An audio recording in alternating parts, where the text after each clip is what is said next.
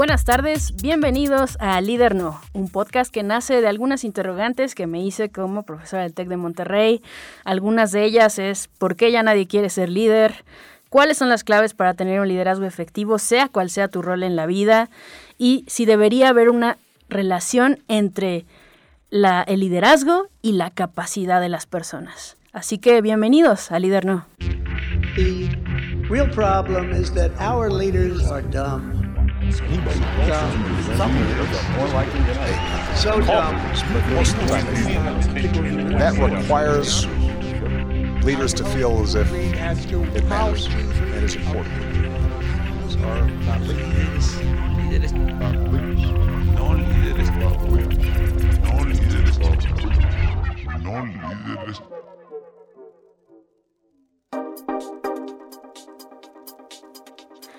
Muy buenas tardes, bienvenidos a la primera edición de Líder No, un podcast creado por y para el TEC. Y mi primera invitada de hoy es una invitada de lujo.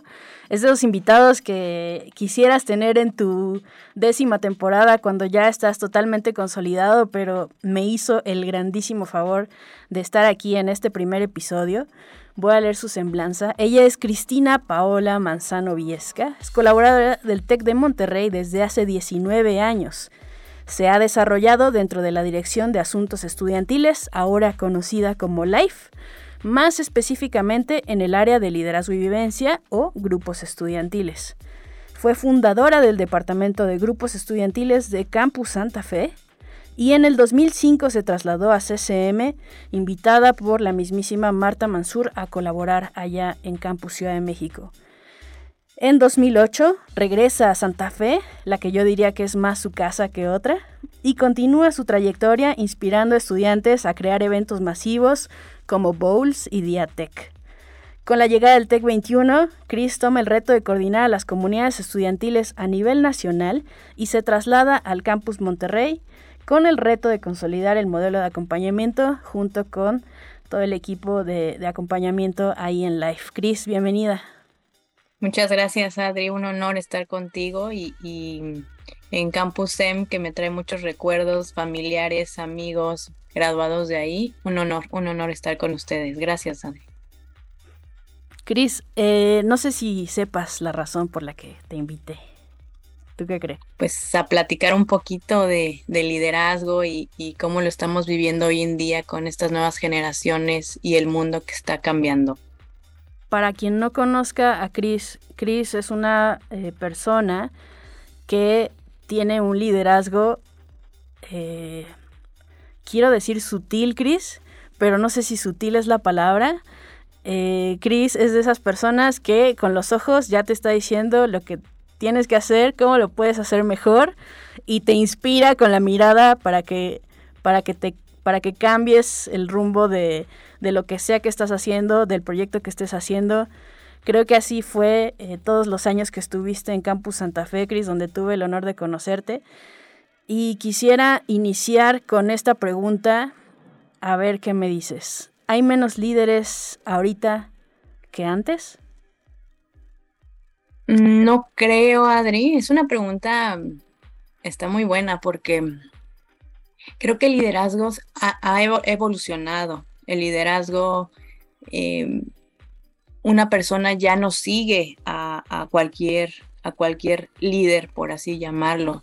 Ya tiene que ser una persona que en el cual encuentres un ejemplo de vida, en el cual sepas que eh, tiene un positivismo y que la vida la ve con retos, pero al igual que los retos, eh, saber cómo vencerlos.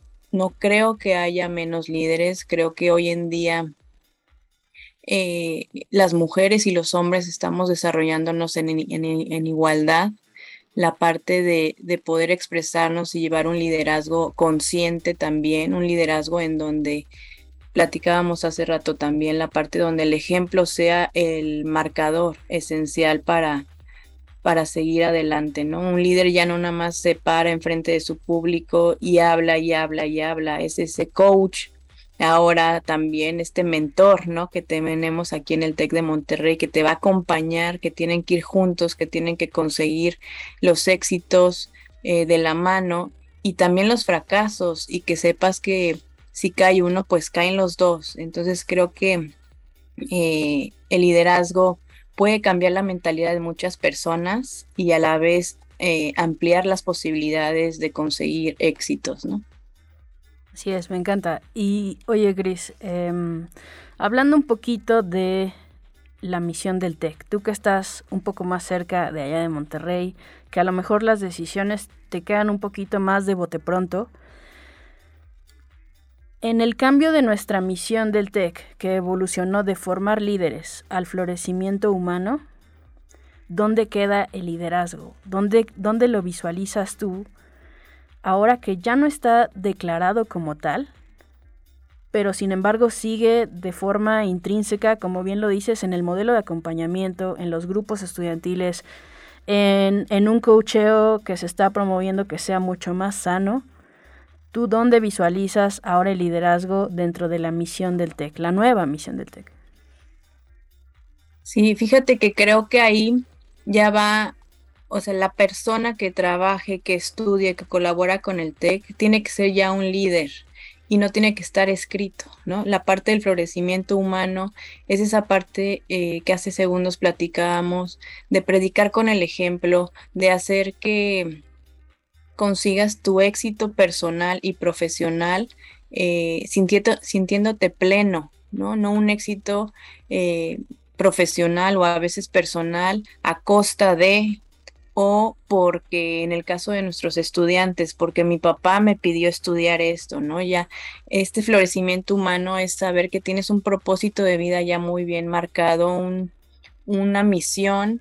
Sabemos que tienen, son eh, estudiantes de corta edad todavía y a lo mejor el propósito no está marcado, pero hoy en día tienen a sus coaches de fútbol americano, de voleibol, de básquet, al profesor de teatro, al director de grupos estudiantiles y hoy en día tienen este mentor que los va a acompañar a que juntos puedan encontrar este propósito de mi vida, que aparte sea consciente, ¿no? O sea, que el estudiante esté plenamente eh, consciente de hacia dónde quiere ir y por quién. Creo que esa parte también eh, nosotros como TEC lo que queremos es que se vea no solamente en lo individual, sino que se vea como una comunidad el conseguir tu propósito de vida y tu florecimiento que sea para y con los demás, ¿no? Eh, ahí a lo mejor me voy a extender un poquito más, ¿no? Pero esta parte en donde en su momento Michelle, Michelle Michelle este, Bachelet, ¿no? Que fue presidenta de, Chile, decía que, que jamás ella en su vida creyó eh, poder ser presidenta, ¿no? Porque era presidenta mujer y aparte eh, en un cargo de gobierno, ¿no? Y creo que eso es lo que estamos impulsando como TEC, que eh, hace a lo mejor 10 años que estaba la otra misión o 20 años que estaba todavía otra misión. tienes que trabajar por conseguir tus sueños, ¿no? Y que, que el liderazgo, el coacheo, el mentoreo eh, sea de igualdad entre sexos y que no sea una regla, que, que no sea excepción, que sea por la persona y por el propósito de vida que está buscando esa persona, Adri.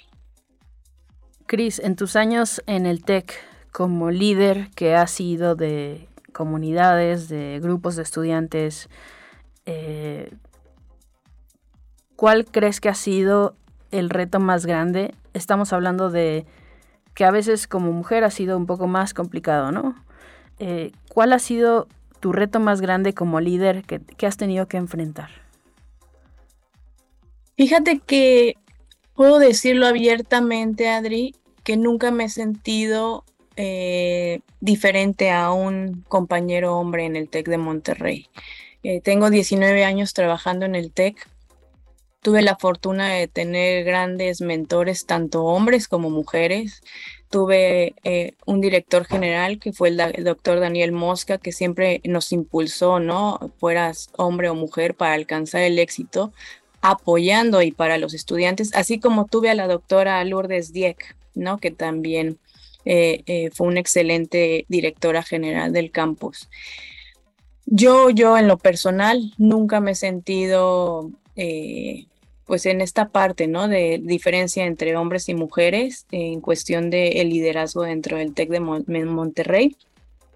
Lo que sí puedo decir es que, que no sean excepciones, ¿no? Esta parte, si tú como mujer, como hombre, como, como estudiante, como profesora, como colaboradora, tienes un sueño, persíguelo, es muy fácil, el, no ya lo tenemos, ¿no? Hasta muchas veces mentalmente dices, no, es que me van a decir que no, me van a decir que no.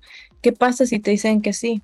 O sea, nada pierdes con buscar ese sí, tienes la capacidad, tienes la experiencia, a lo mejor tienes las ganas, simplemente con las ganas y con la pasión de querer hacer las cosas, eh, lo haces, ¿no? Tú me preguntabas cuál fue de los retos más grandes que tuve eh, en estos 19 años yo creo que la parte de eh, muchas veces el miedo, ¿no? El miedo que, que tú como directora de grupos puedes tener, pero no puedes pasárselo a los estudiantes, ¿no? Entonces, muchas veces los estudiantes te dicen, es que muchas gracias por el apoyo, Cris, se logró, pero ellos no saben que a lo mejor yo tenía ese miedo y nunca se los puse, pude expresar porque no quería eh, generarles a ellos también ese miedo, incertidumbre.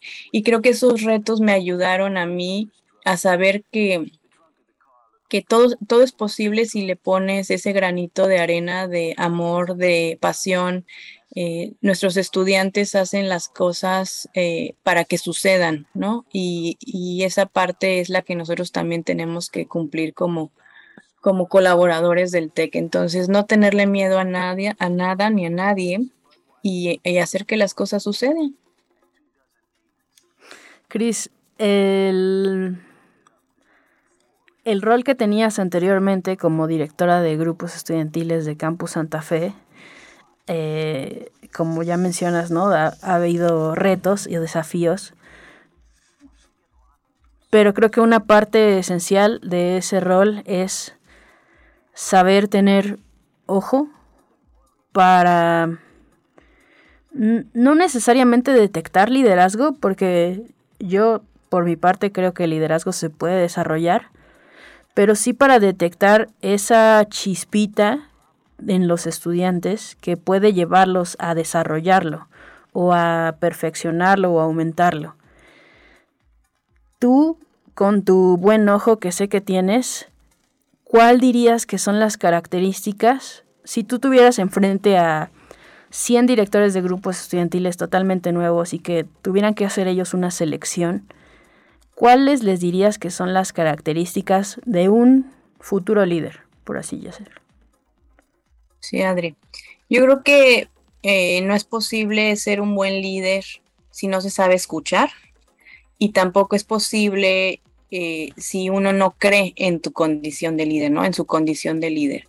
Entonces, yo creo que uno de los puntos principales es que si ya nuestro estudiante se acercó porque tiene un proyecto, una idea o simplemente seguramente a ti te pasaba también cuando estabas en, grupos estudiantiles, llegaban y solo te querían contar, ¿no? Lo que habían soñado, lo que habían pensado. Ahí está esa chispita de la que tú hablas, Adri, esa chispita en donde nos toca a nosotros ser esa herramienta para que lo que fue un sueño se pueda eh, consolidar y materializar, porque seguramente ese, ese estudiante eh, tuvo ese sueño o esa visión o quiere hacer simplemente un evento, un proyecto, ha de haber dentro de toda la comunidad los mismos, un número significativo de estudiantes que quieren hacer lo mismo que esa persona, ¿no? Entonces, la cosa es aquí creer en ellos, escucharlos y con la experiencia y las herramientas que nosotros tenemos, saber cómo centrarlos y cómo alcanzar ese proyecto con que tenga un impacto en la comunidad. Ser un impacto eh, que esté dentro de lo que a veces le llamamos nosotros o en el TEC se le considera las esferas del bienestar o las dimensiones del bienestar y, y que cumpla con una misión para apoyar a la comunidad del TEC de Monterrey. Entonces, eh, si fuéramos definiéndolo, yo diría el escuchar, siempre es importante, creo que es más importante que el estudiante te hable a ti, a que tú le estés hable y hable y hable, porque lo que necesitamos es escucharlos a ellos. Definir, hacia dónde va eh, el proyecto, si es a corto plazo, largo plazo, a quién va a impactar y dentro de las dimensiones del bienestar, eh, unas, una de las dimensiones a la que va a impactar tanto en lo personal al estudiante como a la comunidad a la que va a proyectar su, su evento. Entonces, ¿qué les diría yo? Eh, una básica es ser ejemplo, ¿no? Em, liderear con convicción, eh, alcanzar, y con eso vas a alcanzar logros extraordinarios, tanto tú como, como los estudiantes a los que estás apoyando. Y pues creo que es importante la participación de todos para alcanzar eh, el éxito de, de lo que están buscando nuestros estudiantes. Cris, tú no tuviste un mentor estudiantil como la figura que existe ahorita. Yo, yo tampoco lo tuve o la tuve. ¿Cómo habría sido diferente tu vida profesional si hubieras tenido un mentor o mentora? Te voy a decir desde antes de la vida profesional, Adri. En la vida universitaria me hubiera encantado, yo estudié negocios internacionales y me hubiera encantado tener un mentor, porque yo estudié negocios internacionales por una razón, pero la, el objetivo o la o el sílabus de la carrera de negocios internacionales no era para nada lo que yo estaba viendo que era, según yo, el objetivo y la y hacia dónde iba a alcanzar ahí mi propósito de vida. Yo sé que si hubiera tenido un mentor en la carrera me hubiera dicho que estudiara o merca o comunicación. Estoy segura que hubiera pasado eso. Eh, otros creen que hubiera podido ser buena psicóloga pero no negocios internacionales. Y hoy en día yo me gradué y automáticamente empecé a trabajar en el TEC eh, eh, en Santa Fe cuando se funda, trabajando totalmente en una cosa diferente que no eran los negocios internacionales. Y hoy en día me siento plena, hoy en día creo que mi propósito de vida lo estoy alcanzando eh, en esa parte, Adri, yo creo que sí me faltó tener un mentor estudiantil como lo que tiene ahora el TEC, porque hubiera sido mucho más fácil eh, el transitar dentro de la carrera, ¿no? Desde, pues en, en negocios internacionales llevas una materia que se llama Derecho internacional y yo la sufrí, ¿no? Y ahí pues también esa parte en donde saber eh, qué batallas sí pelear y cuáles no, también creo que tu mentor puede estarte ayudando en ello. En la parte profesional, creo que desde hace ah, un par de años también el TEC, así como a nuestros estudiantes, se les asigna un mentor eh, estudiantil que va a estar con ellos a lo largo de su carrera y que van a pertenecer a una comunidad estudiantil a lo largo y después de graduados. Eh, creo que también el TEC ha apostado a que nosotros como colaboradores tengamos estos mentores, ¿no? Eh, hoy en día estoy una, en un grupo de mujeres que se llama Red Impulsa y esta Red Impulsa también te asignan un mentor. En este caso a mí me tocó una mentora para también estarte guiando en esta, en esta vida profesional. Eh, la figura del mentor, eh, ya sea en la vida profesional o en la vida universitaria, es esa personita que yo lo veo como a veces el grillito, ¿no? Que de Pinocho que te está diciendo, por más que quieras hacer esto, mejor muévete para acá porque la vida, la vida te va a dar eh, recompensas en cuestión personal y profesional si sabes elegir bien tu camino, ¿no? Eh, creo que esa es la función del mentor y, siempre ya existe la figura, pero siempre ha habido mentores en el TEC de Monterrey. Y hoy en día tú le preguntas a algunos exatecs y te dicen, bueno, es que mi mentor, eh, sin llamarle mentor, pues fue la parte, fue el director de grupos estudiantiles o fue mi coach de americano, mi coach de básquet, mi maestro de teatro.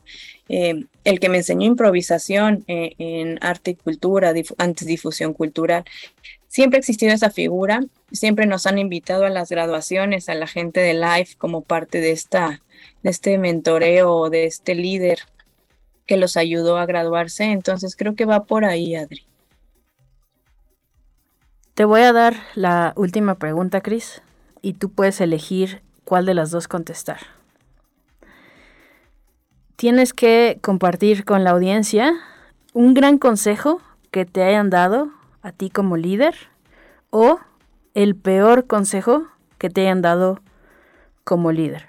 Puedes contestar cualquiera de las dos, quien te lo haya dicho, quien te lo haya compartido, es totalmente libre si quieres anónimo, pero un gran consejo o el peor consejo que nos recomiendas no repetir aquí con, con la audiencia de, del Campus de México. Gracias, Adri. Creo que me voy con el peor, porque es de donde más aprendes. Eh, el peor fue, quédate donde estás, ahí estás bien y no tienes que eh, buscar más, ¿no? Y creo que el quédate donde estás significa, eh, significa no alcanzar tus sueños, no alcanzar este propósito de vida que estamos hablando, ¿no? Hablan mucho del quédate de ahí, de la famosa zona de confort. yo creo que si no sientes esas maripositas cuando emprendes algo nuevo, es que no va por ahí tu, propósito de vida. el quédate ahí, y, y lo digo así, porque así fue, quédate ahí, ya no, ¿para qué buscas otra cosa si estás bien? El quédate ahí significa no alcances tus sueños, eh, no alcances, y también sueños familiares, ¿no? Yo hoy en día tengo dos hijas y, el quédate ahí no es un ejemplo para ellas. El quédate ahí no es ejemplo ni para mis estudiantes ni para mi familia. Eh, el quédate ahí puede llegar a ser efectivo si crees que ya alcanzaste tu propósito de vida y, y, no, y ya no tienes más allá, ¿no? Ya estás pleno en ese quédate ahí. Pero esa persona sabía que yo no estaba todavía plena y que me faltaban muchas cosas por alcanzar y quería que me quedara ahí para seguirle ayudando a alcanzar a él su propósito de vida, ¿no? Entonces, mi consejo sería nunca se queden en donde saben que todavía tienen mucho que, que seguir haciendo, mucho que alcanzar y que nunca les roben esa sonrisa de la cara cuando se quieren arriesgar a algo. Increíble. Gracias, Chris, por tu sabiduría. Eh, por algo fuiste la invitada número uno de este programa. Ya antes de partir, pues quiero agradecerte que, que, hayas estado aquí con nosotros, que hayas compartido un poquito de lo que sabes y de lo que crees que no es el liderazgo. Vamos a cerrar con una frase que va a ser la última y con la que voy a dar paso a al cierre, por así decirlo. Tú vas a completar la frase y con eso vamos a terminar. Cris, ser líder es... Ser líder es vivir tu vida con lo que más te apasiona. Muchísimas gracias. Con esto damos cierre a Líder No, primer episodio. Nos vemos el siguiente miércoles, mismo horario, mismo canal. Nuevamente, gracias Chris.